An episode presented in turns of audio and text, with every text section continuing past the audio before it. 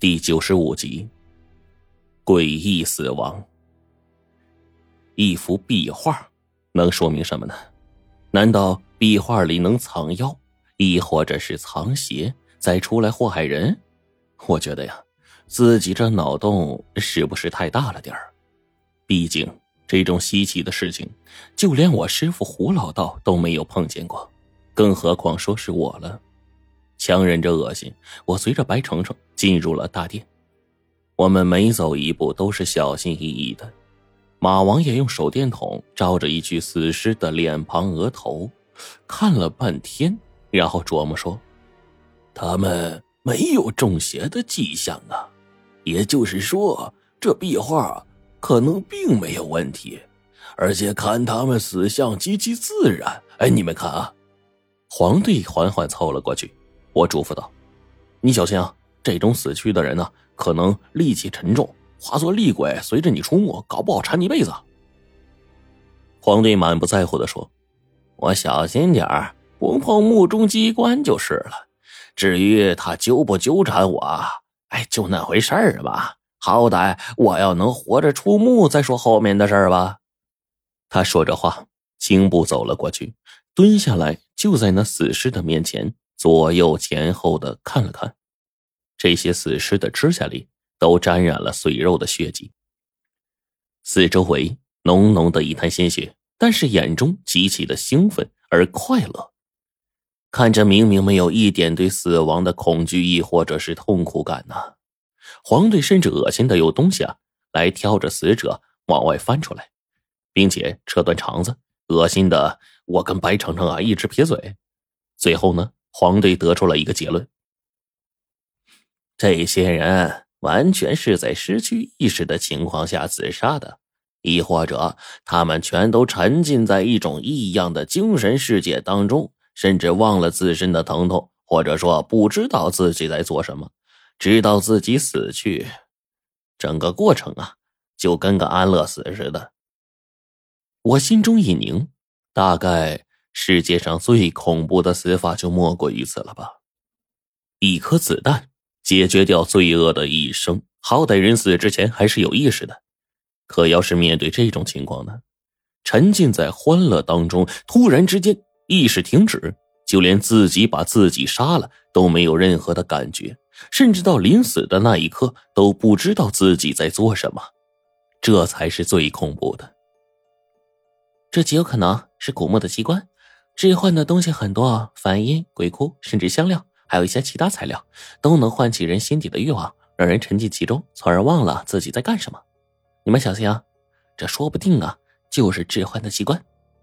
白程程一提醒，我心里吓了一跳，便赶紧警觉了起来。我嘱咐黄队跟马王爷：“你们可悠着点啊！我只要一看到你们乐，就先照你们脑袋揍你们一通再说。”说罢。我别过眼去，不再看这个侠举飞升图。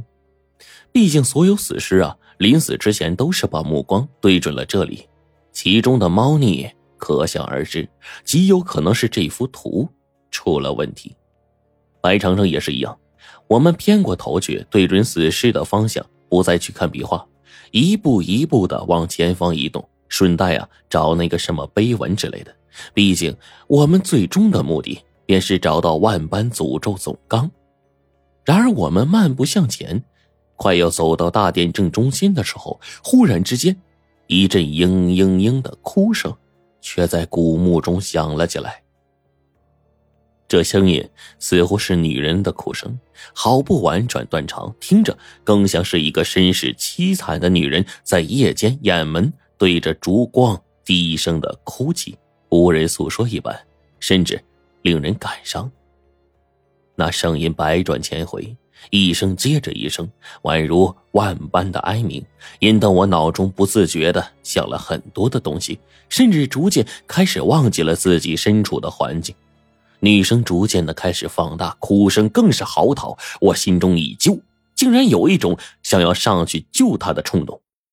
便在这个时候，我迈步向前，突然白程程一把揪住我的耳朵，死命的掐。疼得我瞬间收回了意识，此刻的白程程就跟一只发威的母老虎似的，扯着我的耳朵喊道：“罗晨，你是想找机会拜见佛祖吗？”我被他这一拧，疼的受不了了，差点就连耳朵都被他撕下来了。但还真是庆幸了，这丫头啊，救了我一命。回头一看，坐在地上一个沉浸在快乐之中的安乐死的死尸，我不由得起了一层的鸡皮疙瘩，黄豆大的汗珠子直接就下来了。赶紧大叫了两声，我两脚啊将沉浸在其中的马王爷、黄队爷给踹醒。这俩家伙身子一哆嗦，拍了拍胸口的喊道：“哎呦，防不胜防啊！”比划或许就是为了吸引我们的注意力，真正要命的呀是这鬼哭声。白程程做了断定，我当即也点头说：“不要再背对着壁画了，堵住耳朵，小心这鬼哭声最好。”可即便如此，还是不行。我堵住了耳朵，那种鬼哭声稍微小了一些，可我是能听到鸣音的呀。那鬼哭声依旧是无法摆脱，这令我只能看着对面的壁画，分散注意力，不再去听着邪门的玩意儿。白程程在前面走，我在后面跟着。这一次，就连那鬼哭声都奈何不了我们。狗日的！我们一起安稳的过了大殿，在前方有一个女人的造像。我耳朵中鸣音声一起，这鬼哭声正是由此发出的。直接呀，一个驱邪咒就打过去了。那里面顿时飘出了一个古代的冤魂。我这个气呀，当即竖起八卦镜，用光给照定了。手中的金钱剑顺势掷出。女鬼浑身的阴气被刺的消散开来，整个就跟泄了气的皮球一样，在地上化作了一滩脓水，再无形迹了。我捡起了金钱剑，不满的嘟囔了两声，骂道：“呸！就这点本事，敢在祖师爷面前耍大刀！”我转过身，一边的白程程佩服的朝我眨了眨眼：“罗晨，真有你的！”我嘿嘿一笑：“嘿，那当然了。”咱们继续往前走吧。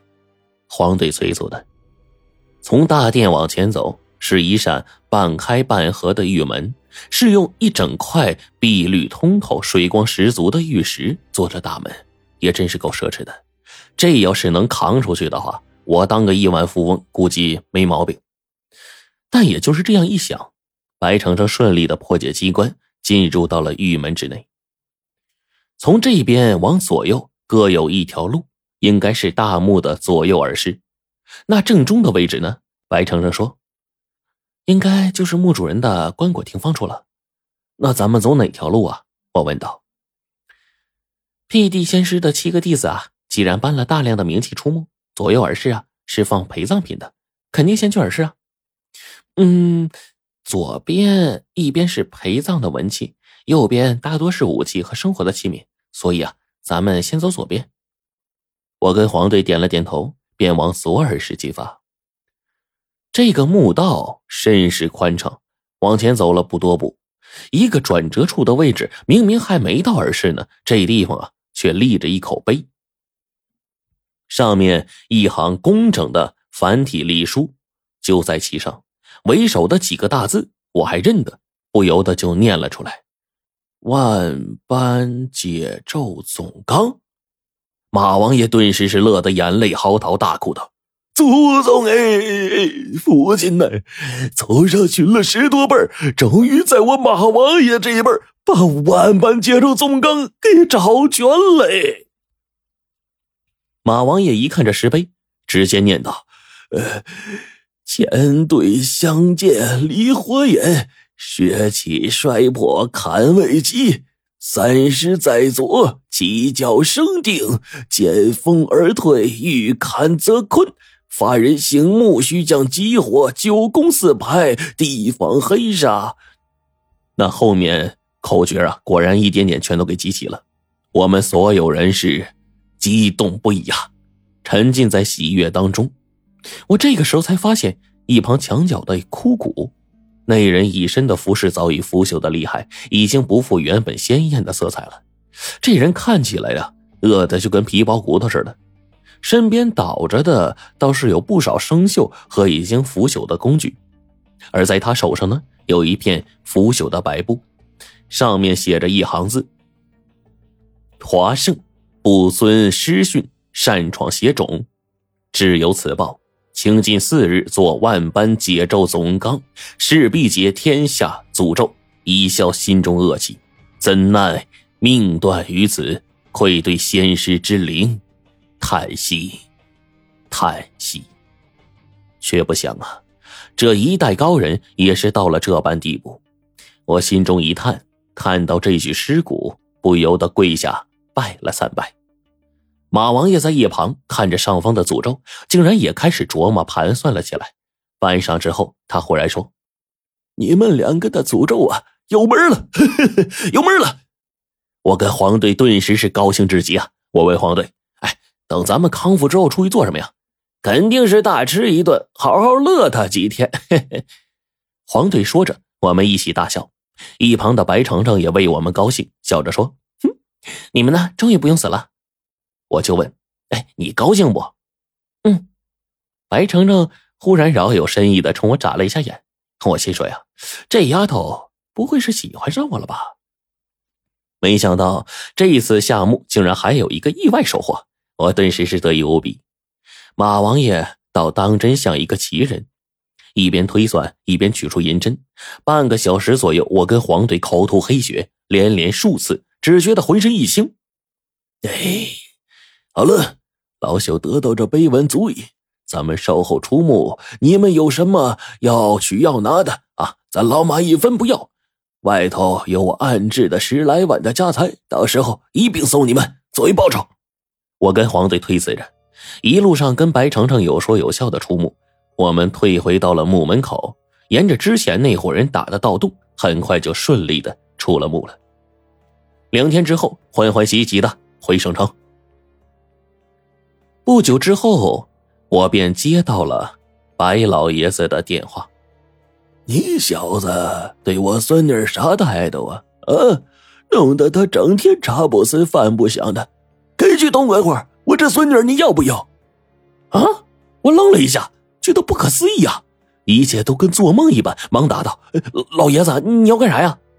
白老爷子喝道：“做我孙女这儿，快点当着程程的面说的你爱他。”我心说这老头也忒开放了吧？啊，好歹九十八岁的人了，居然还能这么紧跟时代步伐，乐的呀！我赶紧叫着黄队开车去找白程程。